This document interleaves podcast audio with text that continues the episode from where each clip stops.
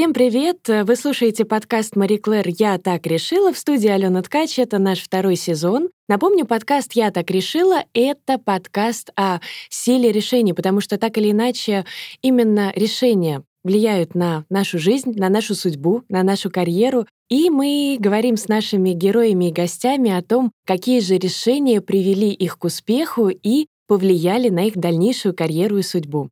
Второй сезон мы записываем в партнерстве с брендом La Roche-Posay. И сегодня у нас в гостях замечательная, интересная героиня, очень долгожданная. В студии вместе с нами Саша Савельева. Саша, привет, добро пожаловать. Алена, привет. Привет всем, кто сейчас нас слушает. И спасибо огромное за приглашение. Для меня это большая честь. У нас есть первый традиционный вопрос. Так. Я не представляю героинь, я прошу представиться самой. Вот Саша Савельева сегодня — это кто? Мне кажется, это самое сложное всегда, когда просят представиться тебя. А, Саша Савельева сегодня — это певица, мама, жена и, надеюсь, просто хороший человек. В детстве ты профессионально занималась фигурным катанием. Вот скажи, какие важные черты характера тогда в тебе это сформировало? Это очень интересный вопрос. А, я занималась всего лишь полтора года. И это было, по-моему, с 6 до семи с половиной или с пяти с половиной до 7 лет. А, ну, в общем, это было до школы, да, Я, да. была, я была маленькая достаточно, и мне очень нравилось. Мне нравилась общая физическая подготовка. Мы там делали всякую разнообразную гимнастику, такую физкультуру. И, конечно же, само катание на коньках, это было очень интересно. Но тогда, когда мы дошли до, э, до того момента, когда мы разучивали прыжки, я начала вдруг бояться. То есть так я каталась, все хорошо, но маленькие, маленькие дети, они в принципе все такие очень подвижные и очень э, э, открыто выражают свои эмоции. И тут я поняла, что мне страшно. То есть я даже помню это состояние, это состояние во мне вот до сих пор, если честно. Да, потому что когда я участвовала в шоу «Ледниковый период», мне пришлось с этим страхом бороться. Вот. И так получилось, что когда э, я поняла, что я боюсь, я открыто просто сказала своему тренеру, я говорю, э, а что же мне, что же мне делать? Я вот боюсь, а вдруг я упаду, там да. что-то со мной случится. Она говорит, ну тогда тебе нечего делать в фигурном катании. Вот так вот. Это было так, Строго да. на отрез. Да, поэтому, наверное, это меня научило тому, что нужно выражать свои ощущения, выражать свои желания, точно знать, чего ты хочешь, и точно знать, чего ты боишься, и что страхи — это совершенно не, не страшно на самом деле. То есть бояться — это нормально нормально для каждого человека. И в тот момент меня очень поддержали родители, которые сказали, ну, боишься, не надо. И тогда, конечно же, я пошла в музыку, потому что это была моя самая-самая вот самая великая перехватила мечта. мой вопрос. Ты как раз перехватил мой вопрос по поводу музыки. То есть, получается, уже тогда ты параллельно болела музыкой и хотела стать э, музыкальной артисткой, певицей. Да, мне очень нравилась музыка, и буквально в 3-4 года у меня есть э, первая запись надо найти кассету. Сейчас, наверное, с кассетами туговато.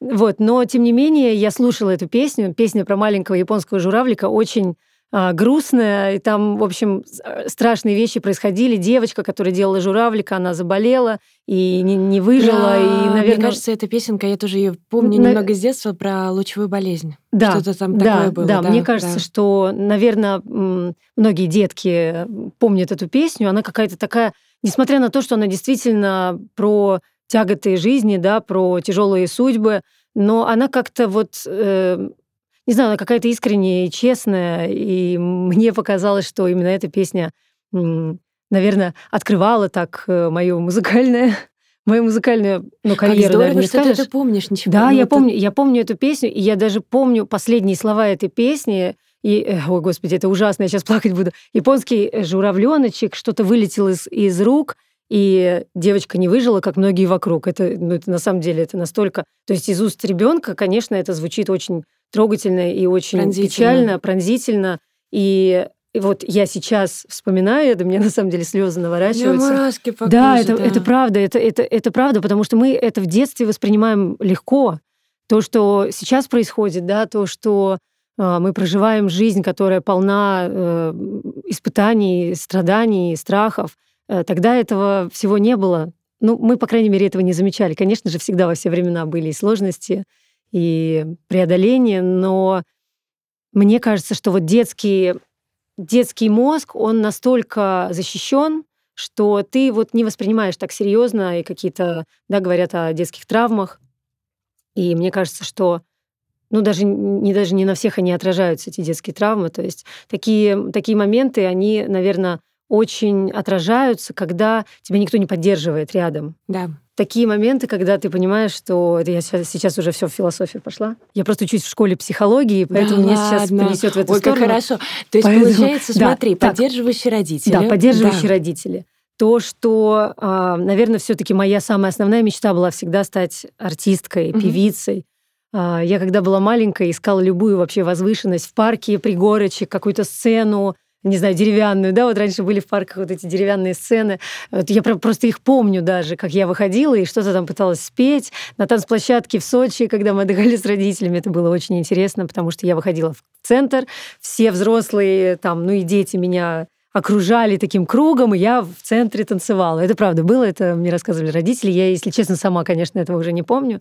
Но вот родители мне такое рассказывали, и я им верю. То есть, получается, вопрос, какой выбрать университет или какую выбрать профессию, в принципе, не стоял. То есть ты твердо знала, что это будет э, э, музыкальное училище. А, в принципе, э, э, не стоял вопрос, потому что было маленькое сомнение у моего папы, который является кандидатом физико-математических наук. Да-да, вот эта вот история. А как да. же настоящую реальную профессию? Экономист, да. может быть, эм, юрист, что-нибудь ну, такое? Ну, ты знаешь, э, с этим связана очень интересная история, когда папа что-то сказал э, своей маме, моей бабушке, э, сказал о том, что, может быть, Сашу в МИФИ, mm. а бабушка сказала, ну, как, какой же МИФИ? Она же артистка. Наверное, тогда уже в детстве все вокруг видели мою склонность к музыке, к пению, к игре на инструментах. И вот по поводу э, закаливания характера, да, наверное, именно это мне помогло дальше развиваться в музыке. Когда я поступала в музыкальную школу... Это лет в 7, наверное. Это было, да, в 7 лет. До этого я училась на подготовительном курсе. И дальше, дальше я поступала экзамен был, я не могу сказать, что он был какой-то сложный, но просили на слух что-то определить, сколько нот играют. То есть мы отворачивались, они играли несколько нот, просили определить, сколько нот сыграли. Потом просили определить там какой-то интервал, и просили что-то попробовать сыграть, растянуть руку. И, э, Похлопать, меня... мне кажется, ну, ритмика. Да, ритм обязательно, была, ритмика да, обязательно. Да, да. С ритмом у меня вообще никогда не было проблем. Единственная проблема, которая, которую увидели педагоги, это то, что у меня была не очень большая рука, угу. ну, в 7-то лет, да, и они сказали, попробуй взять октаву. Я попробовала взять октаву, растянуть руку, а я не достала. И они говорят, ну, с такими маленькими руками мы не знаем, давайте, конечно, попробуем. Тут я сказала, возьмите меня, пожалуйста, потому что через несколько лет вы увидите, я буду играть концерты. И на самом деле, через несколько лет я играла концерты с оркестром и с инструментами, то есть это было очень интересно. Но параллельно с этим то есть вот э, по поводу спортивного духа, да, вот только вперед. Иду вперед, неважно, маленькая рука, какая там, э, какие там способности, это абсолютно было неважно, потому что мне это нравилось, и мне хотелось туда идти. И мне кажется, что э, для ребенка там семилетнего это достаточно достаточно серьезно, когда он действительно видит какой-то... Но это высокий уровень осмысленности, потому ну, что... Ну, видимо, Приятно, мне приятно, не каждый семилетний человек да. способен настолько четко сформулировать э, желания, которые у него есть. Ну да, то есть я, я помню это желание, и из этого желания возникло еще одно желание на следующий год, когда я уже год отучилась на фортепианном отделении, я поступила на э, духовое отделение и начала играть на флейте. Класс. Да, это было очень интересно и неожиданно для всех. Вот, потому что все говорят, а почему на флейту, почему не на скрипку? Я услышала диск у своего дяди, у него было очень много импортных дисков, услышала группу Джет Ротал. Там их солист, он играет на флейте, он как-то так стоит на одной ноге. Нет, у него две ноги, все в порядке, но но он как-то вот так стоял, очень интересно играл. Я видела какие-то концертные записи, видела обложку этого диска. И, наверное, у меня это отложилось как-то в памяти. И я решила поступить на флейту. Поступила удачно и играла потом в симфоническом оркестре очень долго. То есть, получается, ты довольно легкий человек на подъем с самого детства, быстро принимаешь решения и а, как-то смело вот так вот захотела, сделала, захотела, сделала, так? Получается, да. Но вот сейчас, кстати, иногда этого не хватает. А вот потому как... что уже с возрастом какие-то, какие-то, видимо, другие другие процессы происходят, да, и уже, естественно, есть какой-то опыт, когда ты понимаешь, что не всегда получается так, как ты хочешь, не всегда не всегда все зависит от тебя. А какие решения сложнее всего тебе принимать? Какие решения? Надо подумать. Наверное, сейчас самые простые. Я не знаю, как это, я не знаю, как это получается такое. Обычно самые простые решения, когда ты в магазине выбираешь что-то, например, это или другое, и ты не можешь выбрать, ты не понимаешь, ты смотришь там, э, не знаю, на состав продуктов, э, все такое, и ты не понимаешь, что, что же тебе хочется в данный момент. То есть вот эта вот сила желания, да, в данный момент, ее надо тоже тренировать. То есть не то, что ты там хочешь сделать карьеру, не знаю, там, купить машину, э, познакомиться с кем-то, подружиться с кем-то, не знаю, обрести новую профессию, а, прочитать какую-то книгу. А вот какие-то такие простые решения, вот сейчас мне почему-то даются с трудом, мне даже муж иногда говорит о том, что ну ты уже выбери, уже определись, что ты хочешь, это или то, или это, или там другое. Я говорю, сейчас, любимый, мне нужно, мне нужно понять точно. Вот, например, когда ты стоишь там в каком-то мебельном магазине, мы сейчас ездили в мебельный магазин недавно, не буду называть бренд, э, ну, его уже у нас нет. И я выбирала между двумя ковриками, между бежевым и белым. Ну, это же очень сложный выбор, правда. Ну, домой забрать оба, примерить, и который не подойдет, сдать. Ну, я да, я, так делаю. Да, я, я тоже сейчас так делаю. Вот что в тот момент меня заставило э, выбирать около получаса, наверное, эти коврики. Нет, я все равно к ним возвращалась. То есть я уходила, на какое-то там расстояние, не знаю, что-то выбирала еще, и к ним возвращалась. Никак не могла. Я говорю, Кирилл, ну как ты думаешь, ну вот, вот бежевый все-таки или белый? И это меня саму дико утомляет. Но вот бывают такие моменты, когда ты просто понимаешь, что я в итоге ушла ни с чем. Потому что я поняла в какой-то момент, что я вообще не хочу эти коврики, и вообще они какие-то не очень красивые. А если можно было бы выделить за всю твою жизнь вот несколько главных судьбоносных решений, которые ты считаешь фундаментальными, что бы это было? Сто процентов это уйти из спорта, начать заниматься музыкой. Далее это фабрика звезд, потому что я думала и не понимала, как мне быть, э, когда я уже прошла отбор. А вообще страшно, кстати, было проходить? Страшно было Нет. идти на кастинг? Нет. Ты знал, что тебя возьмут? Да.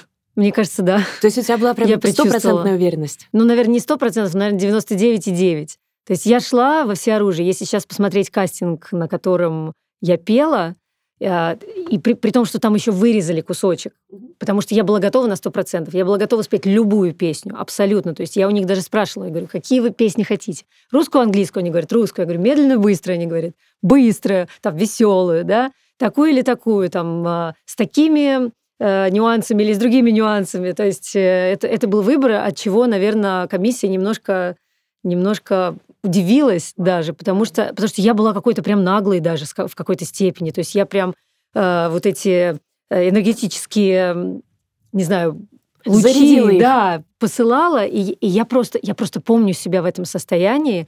Э, правда, это, это было, я даже сама от себя не и ожидала, если честно. Это же совсем тебе Это было, было буквально... 17 лет. 17 лет. Да, но я, если честно, сама от себя, наверное, не ожидала такой прыти и такой даже, ну, в какой-то степени, в хорошем смысле наглости потому что я прям шла на пролом. То есть я э, все готова была, все, что хотите, я могу и станцевать, и спеть, не знаю, там, сделать какой-то трюк и так далее. Но потому что у меня был достаточно большой опыт э, хождения по кастингам, и практически везде меня брали. И тут, наверное, больше даже был какой-то, может быть, даже спортивный интерес. Угу. А, пройду, не, пройду, не пройду. Но внутри какое-то ощущение, что я готова к этому, и что это мое, это правда было. Я не знаю, я не могу объяснить.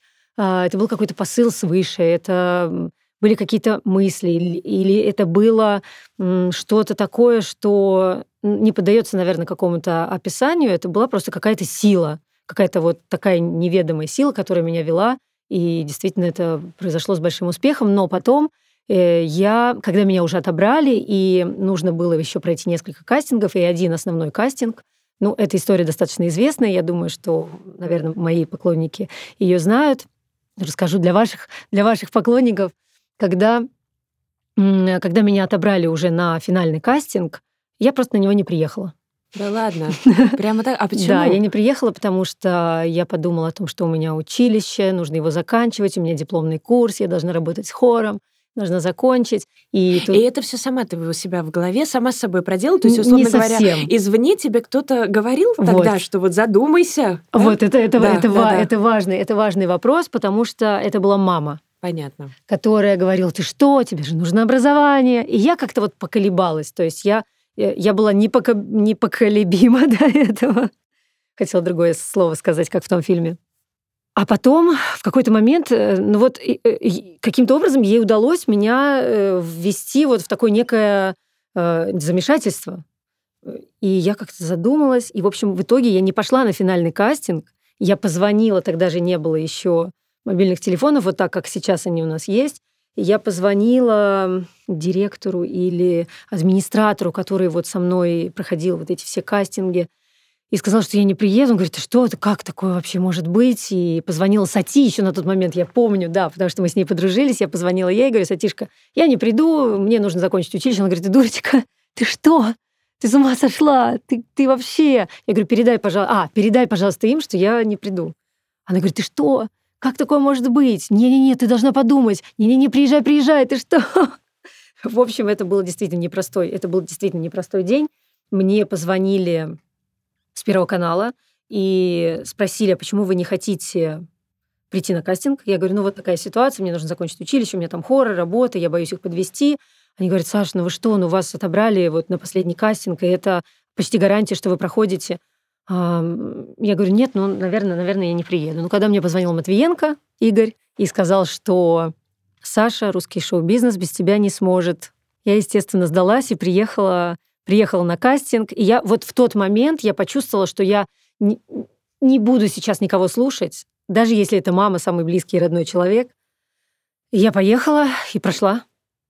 Класс. Все, и поехала, прошла, я спела песню, я приехала практически последняя, меня поставили в последнюю десятку, я спела песню, потом был танец, который они учили с утра, я его не учила, я встала, встала за Сашкой Берниковым, потому что Сашка Берников очень хорошо танцует. Да, да, да, да, вот я встала за ним и говорю, Саша, ну мы уже там познакомились, естественно, говорю, Саша, я буду стоять за тобой и буду с тебя там как-то снимать, снимать движение. Да.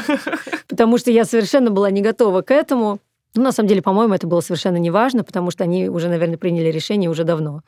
И когда когда ко мне подошел Игорь Матвиенко, говорит, ну все-таки приехал, молодец. И он говорит, «Э, э, я, я бы хотел э, тебя взять. Он мне прям, прям да. вот так сказал. Ты как, готова? Я говорю, Игорь, если... Он говорит, у нас сейчас будет совещание, и я бы хотел за, за твою кандидатуру сказать «да». Я говорю, Игорь, если я вам нужна, то да. То есть я не говорила о том, что «да, я хочу», а вот я как-то... Это, видимо, какое-то защитное... Я не знаю, мне кажется, это защитная реакция была. Я просто ему сказала, если я вам нужна, если вы видите во мне потенциал, да, я готова.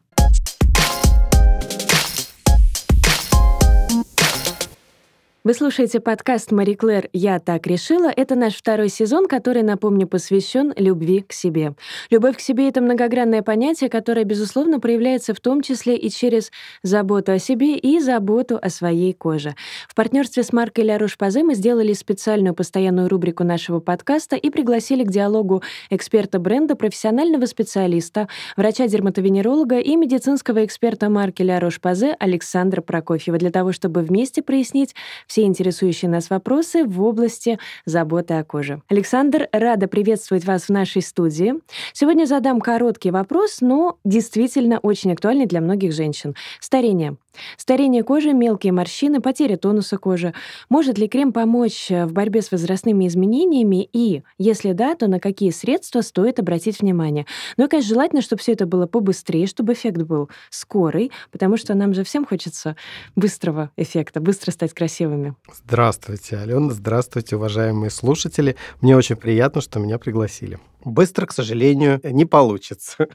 А профилактика – лучшее лечение в данном случае. Поэтому морщины лучше профилактировать и заранее ухаживать для того, чтобы они как можно позже появились. Александр, ну мне нравится ваш ответ окей, не получится быстро, но в принципе решение есть. То есть ключевое конечно. здесь, что, конечно, получится, и крем может с этим справиться. Главное правильный подход. Так. Надо понять механизм, и тогда ты будешь понимать, для чего все делается. Потому что быстрый эффект, ну, э, допустим, есть крем-филлер, который заполняет морщинки, разглаживает лицо. Мы понимаем, что это визуальный эффект. Это а-ля вау-эффект, который выйти в люди надо. То есть ты делаешь, и не, это не, не носит долгосрочный характер. Если же мы хотим, чтобы морщинки разглаживались, то нам нам надо использовать средства активные. Но, пожалуйста, у нас есть помимо того, что рутинный уход в виде крема, у нас есть активные сыворотки, которые несут как раз вот этот точечный, более концентрированный уход, потому что мы хотим решить эту проблему и быстрее. Соответственно, пожалуйста, можно взять э, сыворотку витамин С, которая будет, ну, такой для более молодой кожи, которая даст и сияние, и будет профилактировать э, э, появление пигментации. Витамин а С – это же антиоксидант, наверное, антиоксидант. в первую очередь для кожи, да, который будет Очень помогать. Мощный антиоксидант и тот э, ингредиент, который э, способствует синтезу э, коллагена в коже. Поэтому это как раз усиление нашего каркаса кожи. Если мы говорим для, э, про более активные, то, пожалуйста, у нас есть сыворотка с ретинолом, то есть которую можно использовать для тех, у кого ну, более серьезные проблемы. Но надо помнить, что ретинол не очень дружит с ультрафиолетом, поэтому используется, как правило, только вечером, а днем обязательно использовать фотозащиту. В этом месте э, я могу порекомендовать нашим слушателям обратиться к предыдущим выпускам, кстати говоря, где мы с вами очень подробно говорили об SPF-защитах и как это важно, и какие они бывают. Если вам интересна эта тема, посмотрите. Ну а возвращаясь к anti-age уходу. Только надо помнить, Цикл обновления кожи – это примерно месяц, поэтому не ждите чудодейственного эффекта прямо за два дня. То есть мы должны проработать несколько циклов обновления кожи, и постепенно это состояние будет улучшаться и разравниваться. Но э, кожа, конечно, бесконечно э, из э, морщинистого персика не превратится в молодильное яблочко, э, поэтому не надо ждать такого чудодейственного эффекта. До какого-то предела мы можем разравнивать. Если это серьезные реальные проблемы, ну тогда здравствуйте, профессиональной косметологии. Александр, спасибо большое. Итого, уделяем максимальное внимание профилактике возрастных изменений. Это была наша совместная рубрика с маркой Ля Рош-Пазе, а мы продолжаем.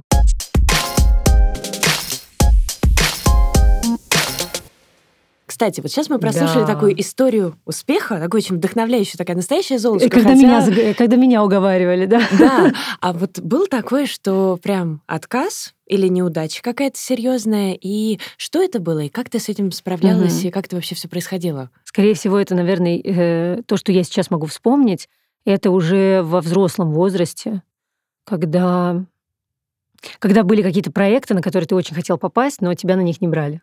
Телевизионные, например. Например, телевизионные, да. Или, например, тоже была история, когда я вела одну передачу, и а, я уверена была, что в следующем году меня тоже позовут вести, но меня не позвали. Для меня это был просто... То есть мне казалось, что я хорошо себя показала, и мне было комфортно, мне было приятно, и мне очень... И, что самое главное, мне очень хотелось. То есть, конечно, тебя там никто не, не экзаменует, кроме себя самой, но мне действительно очень хотелось. А, и как-то так получилось, что мои мечты, моим мечтам не суждено было сбыться. Я сейчас разговариваю об этом, конечно, с улыбкой, потому что Потому что сейчас это уже не имеет никакого значения. Тогда это имело большое значение. Да, вот я как раз тебя хочу спросить, то есть что с тобой происходит, когда случается вот эта неудача, и как угу. ты себя вытаскиваешь? А, я, наверное, я стараюсь э, проанализировать. Угу. Проанализировать, что было не так. Почему а может быть, все было так, просто звезды так сошлись. Может быть. Или... Может быть, но для начала, для начала я э, предпочитаю самоанализ. Он, конечно, иногда переходит в самокопание, да, но э, анализ на самом деле действительно очень полезен, потому что ты можешь выявить проблему. Это как в когнитивно-поведенческой терапии. Ты задаешь себе вопросы и говоришь, э, и отвечаешь на них, и ты понимаешь всю а, всю сложность ситуации, весь, не знаю, потому что в каждой ситуации, когда ты, когда ты в ней находишься, ты не можешь ее оценить адекватно. Ты можешь оценить ее вот с точки зрения своих эмоций и чувств вот на тот момент.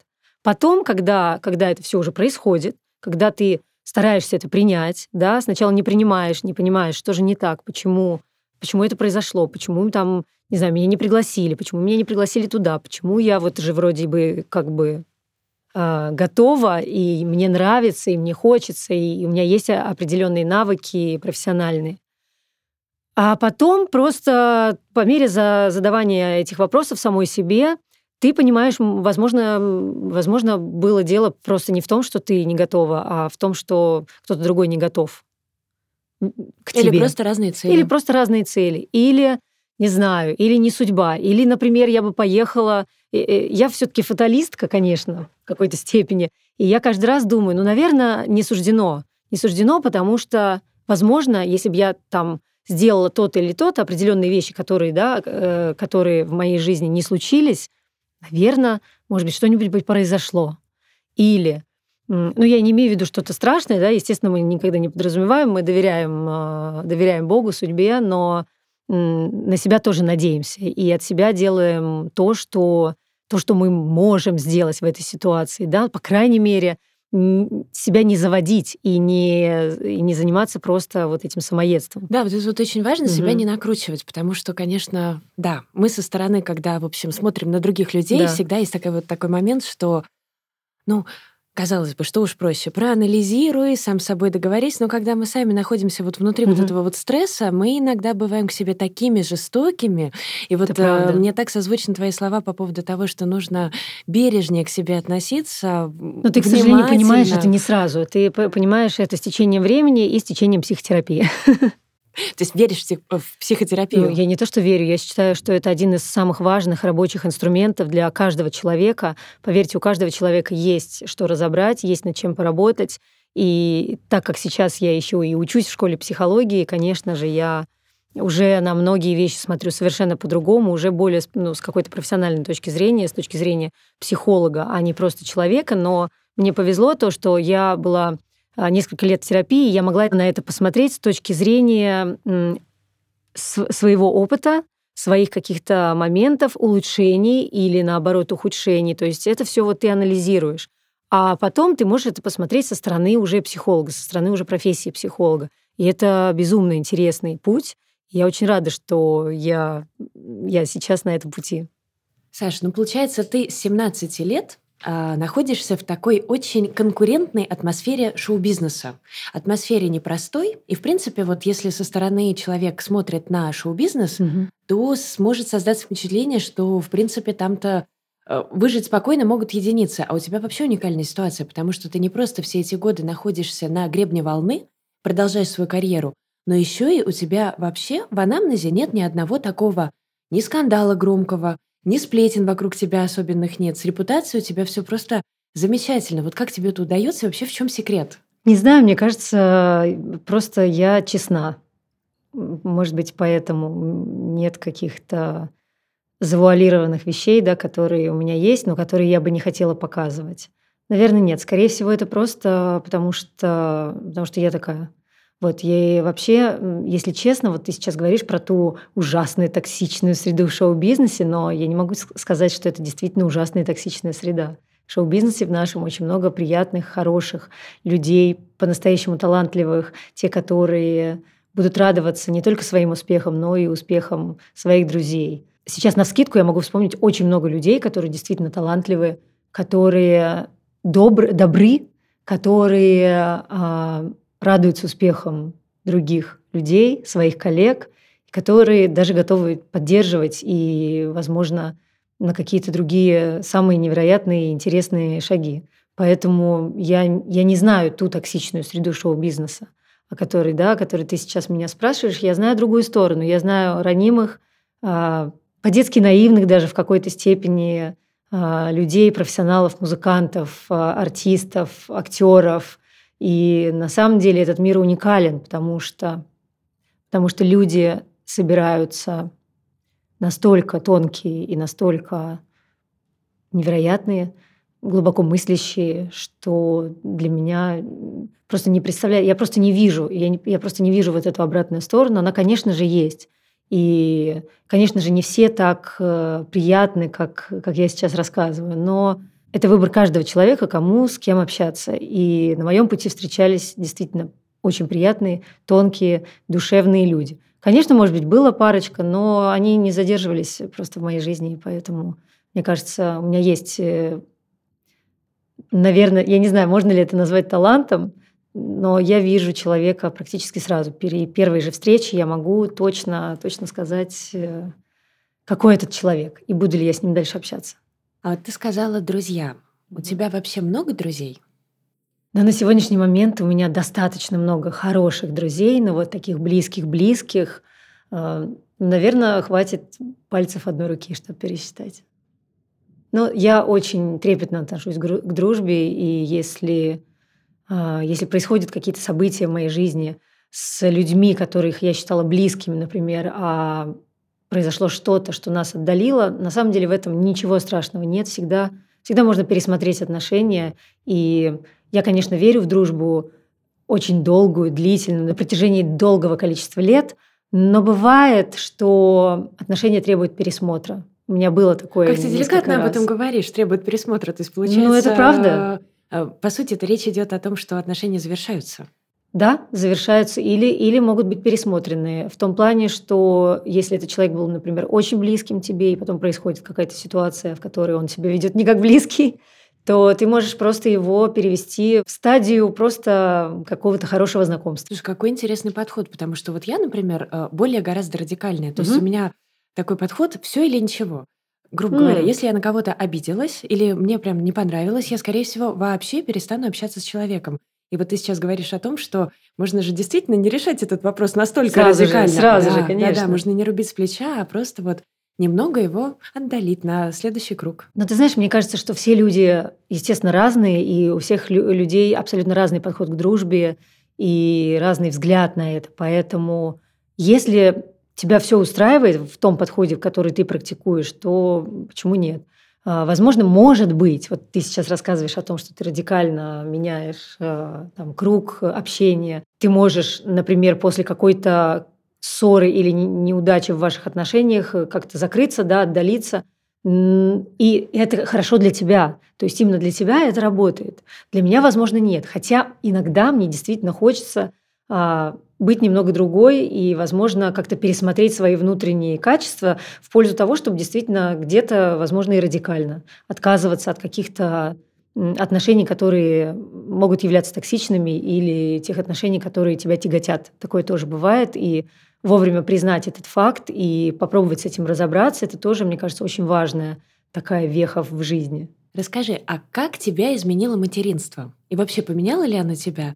И сразу из этого же вопрос, вы с мужем два творческих человека. И вот как это быть творческими родителями, как это отражается на воспитании ребенка? Отвечу сначала на первый вопрос, как меня поменяло материнство. Мне кажется, кардинально. Я не могу объяснить на своем примере, что это, как это почувствовать то, что я чувствовала и чувствую до сих пор, и буду чувствовать еще я думаю, до конца жизни. Это, э, это ощущение, которое нельзя пощупать. О нем нельзя, его нельзя, а, наверное, оформить слова его можно, я сейчас попытаюсь это сделать, но вот как-то передать свой опыт кому-то другому, да, это, наверное, невозможно, потому что у каждого своя уникальная история, уникальная судьба, уникальный э, случай беременности, уникальный случай родов, и невозможно ориентироваться на кого-то, кто вот так родил или так ходил беременный, или у них произошла вот такая-то ситуация, и поэтому я как пример это использую для своей жизни, чтобы не наступать на собственные грабли. Естественно, так не получится. Все будут наступать на свои грабли, будут получать полбу, и это нормальная абсолютно ситуация. В материнстве, тем более, когда ты, когда ты совершенно не представляешь, как на самом деле это будет, ты не можешь прогнозировать, у тебя нет а, абсолютно никаких вводных для этого. Ты можешь посмотреть, да, на опыт там, своей подруги или знакомой, или посмотреть на опыт, э, не знаю, селебрити, но у тебя не будет никогда такого опыта, и даже на маленькую толику похожего на всех тех, э, с кого ты берешь пример. А можно, кстати, спрошу, как да, ты конечно. думаешь, вот этот вот образ идеальной матери, угу. это вообще э, реальная ситуация, чтобы мама была такая вот близкая к идеалу для своего ребенка? Э, во-первых, что, что мы берем за идеал? Это невозможно. Если у какой-то мамочки а, есть какой, какая-то идеальная картинка себя в материнстве, то можно вот просто сразу же это менять, подход менять, потому что идеальной мамой ты не будешь никогда. Стремиться к этому э, просто глупо и небезопасно для своего здоровья, потому что у меня была ситуация, когда я просто впала в послеродовую депрессию из-за того, что я слишком много от себя хотела. И это действительно такой опыт на грани, знаешь, когда ты на грани своих возможностей, когда ты а, когда ты еще не отошел после родов, так как у меня была непростая беременность и непростые роды. И я уже рассказывала об этом опыте. И мне кажется, что самый такой совет, который я дала бы себе сейчас, в прошлом, да, не беги никуда, не сравнивай себя ни с кем, не сравнивай какой-то вот этот вот образ идеальной матери, не пытайся в него попасть, потому что его не существует. То есть мне хотелось не только быть с ребенком, мне хотелось еще как-то попробовать поработать, там что-то для Инстаграма снимать, что-то вместо того, чтобы просто расслабиться и доверять ситуации. Возможно, это была тревога, э, которую я пыталась э, не знаю, избежать, может быть, каких-то там э, ответственности или что-то такое. Ну, проще ну, же скинуть отчасти... на тревогу, сказать, ой, я в депрессии, все, вот, поэтому, нет, у меня не было такой классической послеродовой депрессии, я не лежала на диване и не было ощущения, что я ничего не хочу, и мой любимый и дорогой ребенок и муж мне не милый. Нет, у меня такого не было, слава богу. У меня была вот эта постоянная тревога от того, что вот этот вот идеальный образ, который где-то там, видимо, у меня присутствовал, я не могла никак его достичь. Я поэтому и спрашиваю. Не могла ничего что, сделать, да. Да, мы же видим, например, сейчас огромное количество в социальных сетях а, девушек, которые показывают... Соцсети – это страшный, они... страшный ужас. Да, что они все успевают, что у них вот красивые дети, красивый муж, красивый каждое утро завтрак, и она красивая. Вот уже укладка. В 8 утра она все успела, и начинается такая фрустрация, угу. какая-то просто невероятная. И вот та самая тревожность, о которой ты говоришь, и я поэтому действительно а, спрашиваю сейчас у многих моих знакомых девушек, у наших гостей, угу. вот в реальной жизни оно вообще достижимо, вот это все? Или... По отношению к себе, это правда. Тут очень важно правильно фильтровать. Просто о социальных сетях. Молодая мама видит в социальных сетях какие-то вот эти вот невероятные укладки с 8 утра, завтраки, идеальную квартиру убранную. Обычно за этим стоит э, помощница по хозяйству, которая убрала эту квартиру. Обычно за этим стоит няня, которая круглосуточно нянчит ребенка, а ну, так бывает часто. А молодая мама, она э, ну, в общем, снимает. Да, у нее Такое есть время тоже бывает. на то, чтобы подготовиться. Конечно. У нее есть помощники. Просто она в этом э, не признается, например, или не показывает. И мы но получаем нужно, ложную картинку. Конечно, но нужно учитывать то, что всегда может за этим что-то стоять другое, не то, то, что мы не можем видеть, да, и она же не будет этого показывать. На самом деле, на мой взгляд, в любой соцсети, если ты транслируешь на самом деле то, что есть, и вот ты честен перед своей публикой, это гораздо больше работает, чем когда ты весь идеальный. То есть вот этот тренд на идеальность, мне кажется, он уже давно прошел, и это, это правда большая, ну, простите, глупость э, следить и, и пытаться соответствовать. Соответствовать тому, чего на самом деле не существует. Мы все не идеальны, мы все обычные люди со своими э, особенностями характера, со своими тараканчиками внутри, в голове. Да? Поэтому, поэтому, на мой взгляд, правда, нужно фильтровать и делить это все на сто и анализировать. Вот самое важное в нашей жизни – это анализ. Действительно – желаемой картинки какой-то с действительной. Как это можно поделить для себя на части? Как это можно, э, не знаю, отделить зерна от плевел? Как, как сделать так, чтобы увидеть реальную картинку? Либо просто не смотреть. Ну, такого не бывает. Мы все всегда, нам интересно заглянуть, да, конечно. А, посмотреть, как там. Но на самом деле это может являться большим вдохновением. Вдохновением не загонять себя, а просто посмотреть, потому что, может быть, у молодых мам есть какие-то лайфхаки, которые помогут и тебе. Перенаправить. Перенаправить, вот, да, перенаправить энергию, энергию в конструктивное русло. Сто процентов. От тревожности Конечно. к процессу улучшения, но всегда помню о том, что... Да, но это мы сейчас в идеале с тобой да. так красиво разговариваем о том, что можно вот поменять в сторону других процессов. И... Но на самом деле материнский мозг, он рождает совершенно невероятные картинки, и поэтому просто сказать, ой, не тревожься, такого не, не будет. Здесь либо действительно работа такая глубинная работа с собой у тех, у кого был уже э, опыт там психотерапии или опыт э, какого-то наставничества, не знаю. Просто, наверное, в этот, э, в этот опыт э, добавить чуть-чуть своего самоанализа и, или просто пойти к специалисту.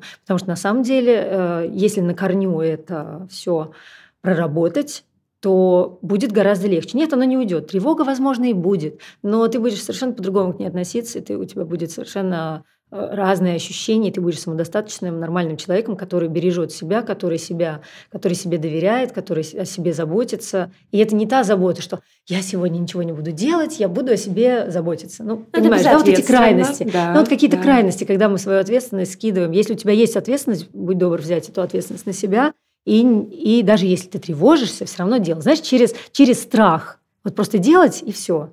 То есть это, наверное, самый такой, даже не совет, а вот какая-то, какой-то, не знаю, напутствие, может быть, по жизни. Просто я через это проходила уже, и я понимаю, и я понимаю, чем я сейчас, наверное, смогла бы помочь. То есть вот какими-то такими э, достаточно простыми советами, но сложно выполнимыми за счет того, что просто, просто нет опыта. И, конечно же, нужно не бояться об этом говорить мужу, родителям, пытаться как-то окружить себя э, заботой, пониманием себя и настроить так э, всех своих родственников. Потому что молодая мама – это действительно уникальный уникальный организм, который сначала работает просто на износ, а потом после этого может, могут быть э, разные неожиданности постигнуть. Поэтому нужно, наверное, в этой ситуации стараться себя, самое главное, беречь.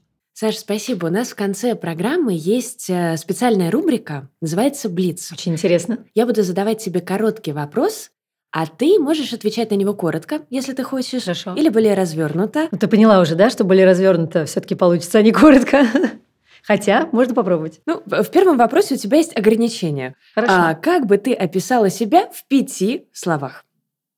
Это вот опять с описанием себя проблемы. Ну, зато пять слов. Хорошо, пять слов. Легкость, любовь, взаимопонимание, забота и энергия. Три качества, которые ты больше всего ценишь в людях. Первое, наверное, это умение уважительно относиться к другим, способность сочувствовать, сопереживать, и способность радоваться твоим успехам. Что хуже, потерпеть неудачу или в каких-то случаях вообще не попробовать? Хм. На самом деле я... У меня были моменты, когда я даже не пробовала что-то делать, потому что я очень боялась потерпеть неудачу. Но скажу честно, гораздо приятнее сделать что-то и потерпеть неудачу, чем ничего не делать. Потому что если ты сделаешь, ты сразу же в той ситуации поймешь, а, на своем опыте, как, может быть, стоило поступить, или, ну, в случае неудачи, естественно, у тебя будет этот опыт, и ты дальше этот опыт можешь принести в другую ситуацию. Если в следующей ситуации не получилось, ты этот опыт принесешь в следующую ситуацию, и ты каждый раз будешь работать над собой, и каждый раз ты будешь в любом случае улучшать свои возможности. В отношении себя я никогда не допускаю я, наверное, оставлю этот э, вопрос без ответа, потому что случается все, что угодно в нашей жизни. Полно ситуаций, когда ты думаешь, что ты говоришь э, никогда, а на самом деле происходит, и именно как будто бы тебе даются эти, эти ситуации. Я понимаю, что это все, скорее всего, магическое мышление, но как будто бы тебе даются такие ситуации, в которых ты отказываешься от тех слов, которые, которые ты говорил до, э, до того, как эта ситуация случилась. Поэтому, на мой взгляд, нужно быть очень гибким. Это не говорит о том, что не надо себя уважать, да, и давать людям себя не уважать. Нет, э, гибкость в хорошем, в хорошем понимании этого слова – это уметь подстроиться под обстоятельства, уметь себя проявлять а, с разных сторон, не бояться сказать «нет», не бояться говорить «да», потому что с этим тоже бывают проблемы. Люди очень часто, зачастую, мы все боимся успеха. И нужно вот этот момент поймать у себя и понять, почему же я на самом деле этого успеха не хочу. И идти дальше. То есть, наверное, да, действительно, никогда не говори никогда. Все, все может случиться в нашей жизни, и э, это, это бесконечное пространство вариантов. Я не прощаю, если... Я прощаю. Правда. Я, я не, даже что бы ни случилось, у человека были какие-то определенные условия, что он так поступил. Либо он э, растерялся, не знаю, либо это... Я никогда не оправдываю людей, но я всегда пытаюсь найти что-то, что послужило каким-то ключиком к той или иной ситуации, потому что в самой любой, даже самой ужасной ситуации всегда можно извлечь какой-то опыт, какую-то пользу для себя, да и для человека, наверное, тоже. Меня легко удивить. Меня легко удивить хорошим отношением к людям, потому что сейчас это в дефицит, а, какое-то сочувствие, понимание, не знаю, понимание твоих, ну, наверное, границ. То есть э, меня, меня, наверное, действительно сейчас удивит человек, который не наступает на твои границы, потому что сейчас очень много, очень много действительно случаев, когда люди просто не замечают. С другой стороны, это тоже все зависит от нас. Если мы не позволяем заступать на свои границы, то И это я не говорю сейчас о тех границах, да, которые мы говорим, там, выстраиваем в отношениях, моя граница, все, э, не переступай за нее. Нет, здесь тоже гибкость важна. Я говорю именно о ситуациях, когда, когда люди тебя могут удивить э, своим каким-то странным отношением и отношениям, которые для тебя явятся каким-то удивлением. Причем, знаешь, удивлением неприятным. Саша, спасибо большое. С вами был подкаст Мари Клэр «Я так решила». Ставьте ваши лайки, подписывайтесь. И спасибо огромное. Спасибо за приглашение.